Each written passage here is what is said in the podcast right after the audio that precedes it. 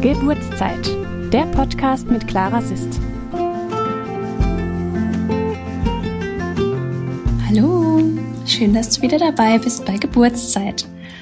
Heute möchte ich mit dir darüber sprechen, wie du in Corona-Zeiten trotzdem dafür sorgen kannst, dass dein Partner oder deine Begleitperson mit in den Kreißsaal kommen kann und auch nicht erst dann, wenn die Presswehen anfangen, sondern ähm, die komplette Zeit über. Ich kann dir da natürlich keine Garantie geben, aber ich habe ein bisschen recherchiert und äh, nachgeschaut, wie es möglich ist, dass du das trotzdem durchsetzt, auch wenn die Klinik erstmal sagt, nein, auf gar keinen Fall machen wir nicht. Mm, auf das Thema gekommen bin ich, weil ich ja viel mit Schwangeren zu tun habe und viel mit äh, Frauen zu tun habe und gerade wenn es ums Thema Trauma geht, ähm, kommen wir auch oft dahin, dass die Frauen sagen, ähm, ich hätte mich sicherer gefühlt, wenn, oder ich hätte mich besser gefühlt, wenn. Und ähm, ich habe ja eine Geburt erlebt und ich weiß, wie sehr, sehr wertvoll ich das fand, dass Christian die ganze Zeit dabei sein konnte. Mm, und das aus völlig egoistischer Sicht. Also nicht, weil ich ähm, daran gedacht habe, dass wir ja beide Eltern werden oder dass es ja für ihn auch toll ist, das mitzuerleben, sondern einfach, weil ich das tatsächlich gebraucht habe. Also mir war das einfach sehr, sehr wertvoll, dass ich seine Hand halten konnte, dass er mir Wasser angereicht hat, dass einfach jemand da war die ganze Zeit, der mir vertraut war, weil ähm, Gebären mir nicht vertraut war bei der ersten Geburt natürlich und ähm, mir das einfach echt viel gegeben hat. Und äh, ich habe mich heute mit einer schwangeren äh, Frau unterhalten und ähm, dann kamen wir auch zum Thema, dass sie hofft, dass ihr Mann mitkommen darf und sie hat eine Wunschklinik ausgesucht und ähm, ja, jetzt ist ja nochmal alles verschärft worden, die Maßnahmen sind verstärkt, ähm, was ja aus Sicht der Klinik natürlich verständlich ist, dass äh, nicht Hinz und Kunz da rein und raus gehen. Was aber für mich nicht verständlich ist, wenn äh, die Begleitperson einen Test vorweist oder vor Ort einen Test macht von mir aus und äh, dort als negativ getestet wird, weil sich mir nicht erschließt, wie die Klinik nicht den Vorteil sehen kann, den die Begleitperson einfach liefert. Also es ist ja nun mal in Krankenhäusern so, dass den Frauen keine eins zu eins Betreuung zusteht und je nachdem, wer gleichzeitig gebärt, ähm, die Hebamme natürlich hin und her rennen muss und schauen muss, dass sie alle Frauen unter einen Hut bekommt. Und ähm, ja, das ist einfach, das kann der Partner auffangen oder die Begleitperson. Ähm, und generell ist es ja auch, finde ich, völlig logisch, dass man sagt, für einen so sensiblen und intimen Moment, den ja Mann und Frau gemeinsam geschaffen haben, oder Frau und Frau, oder auch, äh, jetzt wollte ich schon fast Mann und Mann sagen, macht keinen Sinn, den ja Paare einfach gemeinsam geschaffen haben, ähm, dass es wertvoll und wichtig ist, die Begleitperson einfach dabei zu haben, weil die bekommt ja auch ein Kind. Und auch für Alleinerziehende ist es einfach wichtig und hilfreich, um sich sicher zu fühlen, um sich einzulassen, um ungestört und ohne Intervention gebären zu können, dass jemand dabei ist, der Vertrauen gibt und der Sicherheit bietet und auch garantiert, dass einfach jemand da ist, weil die Hebamme kann es ja nicht garantieren, je nachdem, wer sonst noch gerade gebärt. Ähm, ja, also kann ich einfach nicht nachvollziehen keine Ahnung, warum das so ist, ähm, dann könnte ich ja auch mit Kleinkind nicht mehr zum Zahnarzt gehen, weil ähm, ja, das gerade heute hatten wir den Fall, ich hatte einen Termin, unser Sohn hatte einen Termin, deshalb ist mein Mann mitgekommen, weil wer betreut den Zweijährigen, während ich auf dem Stuhl liege. Das wird problemlos akzeptiert, dass da die Begleitperson mitkommt, weil es ja nicht anders geht. Nur ich denke mir, was ist traumatisierender für eine Frau oder für eine Erstgebärende, Erstgebärende, ähm, dass der Zweijährige mal kurz zwei Minuten lang alleine spielt auf dem Boden äh, des Zahnarztzimmers oder dass sie eine komplette Geburt oder fast die komplette Geburt bis zur Press, bis zu den Presswehen ähm, alleine macht. Also die, die Logik erschließt sich mir einfach nicht. Das kann ich nicht nachvollziehen. Deshalb habe ich mal nach Argumenten gesucht, weil ich ähm, mit der Schwangeren vorher drüber gesprochen habe und gesagt habe, ich bin mir ziemlich sicher, das hängt auch mit dem Auftreten zusammen. Also wie wichtig dir das ist, dass dein Mann mitkommt und wie sehr du dafür einstehst und nicht äh, wenn die Klinikmenschen dir sagen, geht leider nicht, direkt sagst, oh ja, dann, äh, dann wartet der draußen, sondern sagst, nein, das ist mein Mann und das ist mir wichtig, ich brauche ihn, ich brauche ihn auch jetzt schon. Und auch die Eröffnungsphase und auch die Übergangsphase sind Momente, die wehen sind und die ich nicht alleine hier machen möchte, sondern das ist für mich wichtig, dass jemand dabei ist. Ja, ich äh, habe einfach mal ein paar Quellen zusammengetragen. Äh, Motherhood ist ja bestimmt eine ähm, Quelle, die dir was sagt. Das sind ja, ist ja ein Zusammenschluss aus Menschen, die sich für sichere Geburten und bessere Geburtshilfe engagieren. Und ähm, da geht es eben nicht nur darum, die Hebammen und Gynäkologen zu begleiten, sondern auch ähm, ja, Eltern zu stärken, Schwangerschaftsvorsorge irgendwie greifbarer zu machen und Familien generell Orientierung zu bieten ähm, und eben auch wissenschaftlich fundierte Informationen anzubieten. Und die haben ähm, eine, ähm, eine Art Liste zusammengefasst, was man machen kann, wenn die ähm, Klinik sagt, die Begleitung ist nicht erlaubt, entweder während der gesamten Geburt oder auch während der Eröffnungsphase. Und da gibt's einfach so ein, ja, ich lese dir das einfach mal vor. Die schreiben als erstes, dass man sich natürlich informieren soll, was äh, deine Wunschklinik gerade anbietet und wie die Begleitung während der Geburt gehandhabt wird. Und dass du natürlich auch das Recht hast, dir erklären zu lassen, warum es diese Regelung gibt. Ähm, wenn die eben sagen, sorry, geht nicht oder wir rufen deinen Partner dann dazu, wenn du anfängst, äh, dein Kind rauszuschieben. Ähm, du kannst in dem Moment, wo sie das sagen, argumentieren.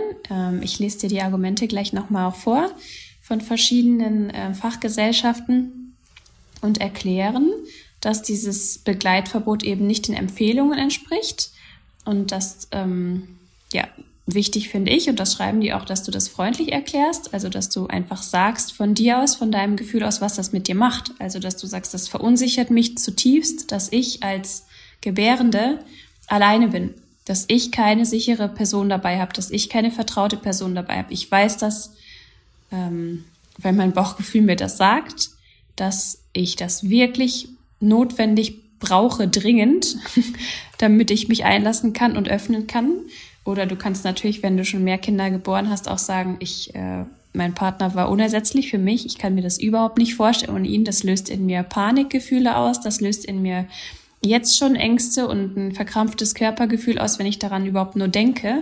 Und ich möchte auf die Geburt entspannt zugehen, weil ich weiß, dass ich dann besser gebären kann, als wenn ich verängstigt und panisch bin. Ähm, dann kannst du auch nochmal konkret nachfragen, wie das ist, wenn ähm, dein Partner geimpft oder genesen ist oder sich vor Ort testet und nochmal sagen, dass du selbstverständlich anbietest mit deinem Partner, dass ihr auch vor Ort einen Schnelltest macht und eben bis der ausgewertet ist, natürlich dann dein Partner im Flur wartet und dann nachkommt oder vor der Tür wartet, wenn das besser ist. Aber dass du eben einfach nochmal konkret nachfragst, wenn es ja gesichert ist, dass dein Partner nicht ansteckend ist, gerade warum es dann nicht möglich ist. Und du kannst auch die Klinik darauf hinweisen, dass andere Kliniken das familienfreundlicher gestalten. Also dass es ja auch durchaus Kliniken gibt, die das zulassen, dass die Begleitperson die komplette Zeit über anwesend ist und ähm, die äh, auch zum Beispiel anbieten, dass es dann geht, wenn der Muttermund sich ein paar Zentimeter geöffnet hat und nicht erst reinkommen dürfen, wenn er sich ganz geöffnet hat. Das ist ja nur ein Kompromiss, das weiß ich. Aber ich glaube, es ist trotzdem so, dass man mit einem sicheren Gefühl reingehen kann, wenn man weiß, okay, sobald sich was tut, darf er nachkommen, als wenn man weiß, okay, erst wenn ich zehn Zentimeter geöffnet bin, dann darf er kommen. Oder sie, dein Partner. oder deine Begleitperson, also kann ja auch ein Doula sein oder deine Mama oder wen auch immer du halt dabei haben möchtest. Ähm, wenn das immer noch nichts nützt, kannst du dich an die Patientinnenvertretung der Klinik wenden und äh, erklären, dass du dir eine familienfreundlichere Lösung wünschst. Es ist ja nun mal so, dass dieses Kind wenn du deinen ähm, Partner mitnehmen möchtest, auch mit ihm entstanden ist, dass ihr beide ein Recht drauf habt. In der Theorie. Ich weiß, dass es schon Urteile gab, wo das abgelehnt wurde, eben mit äh, den Covid-Maßnahmen, die so nötig sind, dass es werdenden Vätern einfach rechtlich verboten werden kann. Also dementsprechend ist es einfach wichtig, von dir zu sprechen und zu sagen, ich wünsche mir das, mein Gefühl sagt mir, dass ich dann panisch werde oder auch zu argumentieren mit äh, Vorerkrankungen, wie zum Beispiel, ich weiß von mir selber, dass wenn ich starke Schmerzen habe, ich Kreislaufprobleme bekomme. Das ist mir einfach zu unsicher, wenn ich da alleine irgendwo hocke. Das möchte ich nicht, das geht für mich nicht. Ähm, oder zu sagen, ich weiß von mir, dass ich, wenn ich verkrampfe und Schmerzen habe, Panikattacken bekomme und das kann ich direkt, ähm, ja, direkt für mich regulieren, wenn jemand dabei ist, den ich kenne. Oder der mir, was weiß ich, äh, ein Glas Wasser anreicht. Oder der mir gut zuredet. Oder der mir meine Lieblingsmusik in dem Moment anmacht. Jeder Mensch geht ja anders mit Panik um. Ähm, wenn das immer noch nichts bringt und du aber spürst, dass das für dich eine extreme Belastung bedeutet, zu wissen, wenn die Geburt losgeht, bist du da alleine, kannst du die Klinik nach einer Härtefallregelung fragen, ob für dich konkret eine Ausnahme gemacht werden kann. Und wenn das alles nichts hilft, dann schreib Motherhood, dann ähm, bereite dich gedanklich auf die Situation vor. Denk an die Stärke und deine Fähigkeit, dass du das Kind bekommen kannst. Ähm, ja, bin ich ganz dabei auf jeden Fall. Ähm, mentale Vorbereitung ist oft das A und O. Mm, was ich aber noch sagen würde, ist, ähm, ich würde dir raten, denk darüber nach, eine andere Klinik aufzusuchen. Ich glaube, dass es allemal besser ist, 15 ähm, Minuten mehr Fahrt auf sich zu nehmen, die du gemeinsam mit deinem Partner im, ähm, im, im Auto einfach ja, hinter dich bringen kannst, als die Aussicht darauf, so lange allein zu sein während der Wehen. genau, also das sind die die Punkte, die hier auf dieser Webseite aufgelistet werden. Und die haben dazu noch verschiedene Empfehlungsschreiben sozusagen ähm, gegeben. Und da möchte ich dir erstmal kurz zitieren. Mm, also die WHO, die Weltgesundheitsorganisation, ähm, die schreibt in ihrem, in ihrem Absatz, wo es darum geht, welche, welche Fürsorge oder welche welche Bedingungen geschaffen werden sollten für schwangere Frauen äh, während der Schwangerschaft und auch während der Geburt, äh, dass eine sichere und positive Geburt äh, beinhaltet, dass man einen Companion, wie sagt man das, ein, eine Begleitperson, ein, ja, eine Begleitperson passt, glaube ich, gut, ähm, aussucht, die während der ganzen Zeit dabei sein darf also eine Begleitperson deiner Wahl und eben nicht die Hebamme, die ab und zu mal reinschaut oder die Schwesternschülerin, die was lernen soll während deiner Geburt oder der Azubi oder wer auch immer. Also eine Person deiner Wahl sollte dir zustehen während der kompletten Geburt, weil sich das einfach auswirkt auf, auf die positive und auf die sichere Geburtserfahrung. Also darauf kannst du natürlich verweisen. Ich äh, werde die Links dazu auch in die Show Notes posten. Dann gibt es die Empfehlungen der, wie heißen die, DGGG. Musste ich erstmal nachschauen, was das bedeutet. Die Deutsche Gesellschaft für Gynäkologie und Geburtshilfe. Die haben eine ganze lange Empfehlung äh, über mehrere, über 80 Seiten tatsächlich, sehe ich gerade, ähm, runtergeschrieben.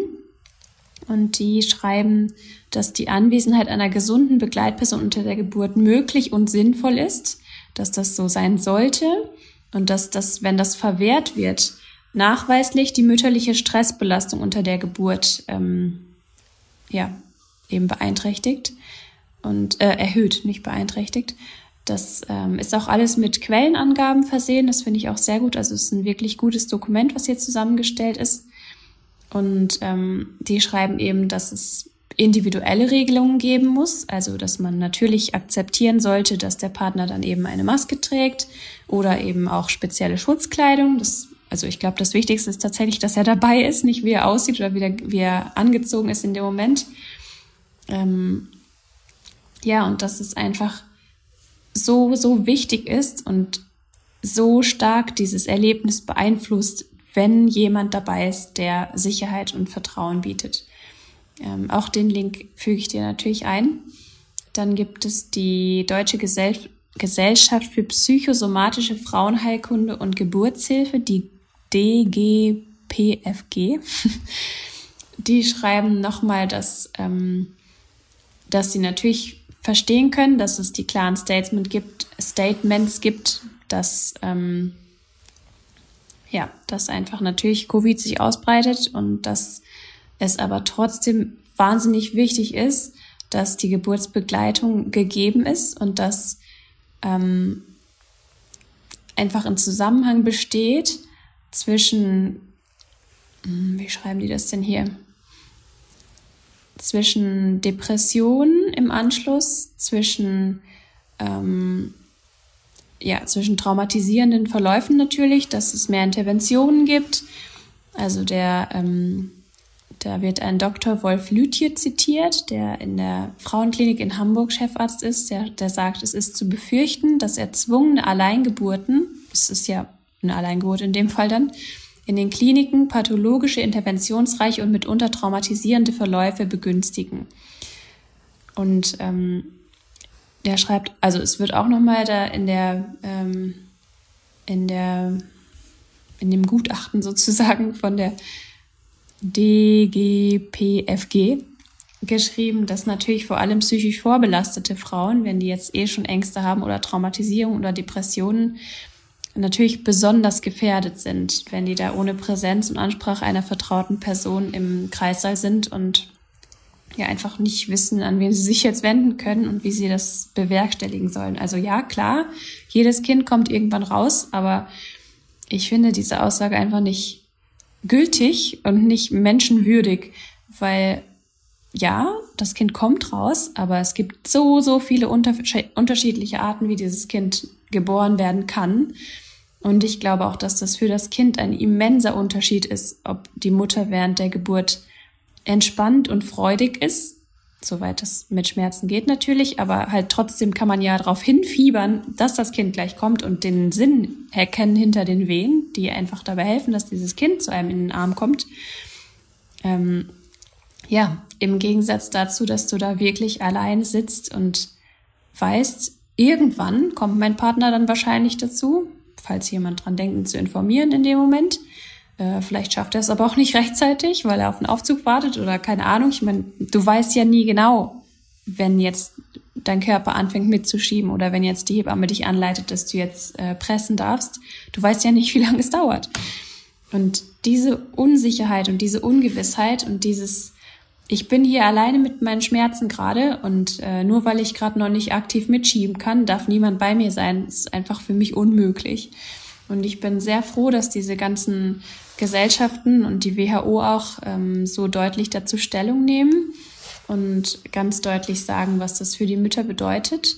Und ähm, ja, ich glaube eben auch, dass es für das Kind ein riesiger Unterschied ist. Ähm, diese erste Erfahrung auf der Welt ähm, zu machen mit einer völlig erschöpften, traumatisierten Frau oder einer Frau, die zwar erschöpft ist, selbstverständlich, aber ähm, das als gemeinsames und friedliches und vielleicht auch selbstwirksames Erlebnis erleben durfte.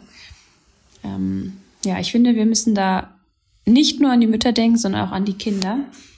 Also ich kann dich nur ermutigen, setz dich dafür ein, druck dir diese Passagen aus von den verschiedenen Quellen, die ich dir gerade vorgelesen habe, informier dich gründlich im Vorgespräch, wie es ist, lass es dir möglichst auch schriftlich geben. Ich habe das jetzt auch schon von vielen Frauen gehört, dass im Geburtsplangespräch, wie nennt man das, Geburtsvorbereitungsgespräch, weiß ich nicht, hatte ich nicht, dass da gesagt wird, ja, ja, das geht alles und selbstverständlich darf der Partner mitkommen, dann war es doch nicht so. Also ähm, vielleicht kannst du da was, was Kleines ausdrucken oder so und äh, oder während des Gesprächs mitschreiben und sagen, okay, Sie bestätigen mir das hier, können Sie da Ihr Kürzel drunter setzen. Ich weiß nicht genau, wie viele Möglichkeiten es da gibt, äh, Ärzte drauf festzunageln. Wenn jetzt der Arzt, der es dir bestätigt hat, dann gerade kein, keine Schicht hat, ist es vielleicht auch wieder hinfällig. Aber ich glaube, dass es immer gut ist, nochmal im Anschluss an so ein Gespräch an das Krankenhaus generell eine E-Mail zu schreiben, zu sagen, ich verweise nochmal auf das Gespräch von gerade und ich bedanke mich dafür, dass folgende Punkte geklärt wurden und dass mein Partner mitkommen darf. Ähm, dann ist es nochmal vielleicht ein bisschen offizieller und ähm, ja, dann ist es nicht mehr nur auf den einen Arzt zurückzuführen oder auf die eine Hebamme, mit der du das Gespräch gerade hattest. Also sei da stark, sei da selbstbewusst. Ähm, ich habe auch vorhin zu der Frau, mit der ich drüber gesprochen habe, gesagt, äh, zur Not wende deine Stimme an, schrei, schrei vor Schmerz. Jeder ist genervt davon, ähm, wenn jemand schreit, weil das irritiert andere Schwangere, wird immer behauptet, und es irritiert andere Gebärende und es ist laut und unnötig. Kann ich jetzt nicht bestätigen. Mir hat es sehr, sehr geholfen, während der Geburt laut zu sein. Aber ich kann verstehen, dass das Personal das natürlich nicht angenehm findet. Also da könnte ich mir vorstellen, auch wenn das jetzt keine ganz, äh, kein ganz koscherer Tipp von mir ist, dass das wirklich hilft. Also einfach laut zu schreien, laut nach deinem Partner zu schreien, laut vor Schmerzen zu schreien, laut zu weinen. Kann ich mir auch vorstellen, dass es hilfreich ist, äh, dass der Partner doch schneller kommen kann, weil es muss ja irgendwie abgedeckt werden. Und wenn du aufhörst zu weinen, wenn dein Partner da ist, ist doch jedem geholfen. Äh, wie gesagt, natürlich unter Schutzmaßnahmen. Ich will das gar nicht äh, anprangern, dass die Krankenhäuser sich da irgendwie sicher fühlen wollen. Also ja, mit negativem Schnelltest, mit Maske, von mir ist auch mit Schutzkleidung. Völlig wurscht, Hauptsache du hast deinen Partner bei dir oder deine Dula oder deine Mutter oder wen auch immer du als Begleitung dabei haben möchtest. Also geh, mein Tipp, selbstbewusst dahin, sprich mit den Leuten, befolge diese ganzen Sachen, die ich gerade vorgelesen habe von der Motherhood-Seite und sag den Leuten ganz klar, was du dir wünschst und wie du dich damit fühlst. Und wenn das alles nicht funktioniert und du einfach merkst, ich kann mich nicht auf diese Geburt einlassen mit dieser Unsicherheit, dann kann ich dir wirklich raten, such dir eine andere Klinik. Es gibt tatsächlich auch immer mehr Frauen, die sich ähm, eine Wunschklinik aussuchen, die eine Garantie gibt, dass der Partner mitgehen darf und die sich tatsächlich dann, wenn das weit vom Wohnort entfernt ist und das zu regeln ist natürlich ähm, mit älteren Geschwisterkindern oder der Arbeit, die sich ein ähm, Apartment mieten in der Nähe der Wunschklinik über Airbnb oder von mir ist auch ein Hotel, damit einfach gewährleistet ist, dass diese Geburtserfahrung so gut wie möglich wird. Also das wäre vielleicht auch nochmal eine Möglichkeit, ähm, wenn du gar keine andere Möglichkeit siehst in der Klinik bei dir in der Nähe oder wenn du dich einfach so unwohl und ängstlich damit fühlst. Also ich wünsche dir die allerbeste Geburtserfahrung, die es gibt. Ich wünsche dir ganz, ganz viel Zuversichtlichkeit und Selbstbestimmtheit und äh, ja, selbstbewusstes Auftreten auch und wirklich, dass du das innerlich verankerst. Es ist dein Recht, dich sicher zu fühlen und dich geborgen zu fühlen während der Geburt. Und es ist empfohlen von sehr vielen Fachleuten, dass es echt wichtig ist, dass du dich da so fühlst und dass dein Kind sich auch meiner Meinung nach dann sicher fühlen kann. Und du darfst dafür einstehen. Ja, das war ein langer, langer Monolog. Mir ist das wirklich wichtig, dass du das weißt. Es steht dir zu. Es steht dir zu, eine Begleitung deiner Wahl dabei zu haben und nicht nur die letzten zehn Minuten oder die letzte Stunde, sondern in der kompletten Zeit. Und du darfst dich dafür einsetzen. Also alles, alles Gute wünsche ich dir. Ich freue mich, wenn wir uns nächste Woche wieder hören und ich drücke dich aus der Ferne. Tschüss!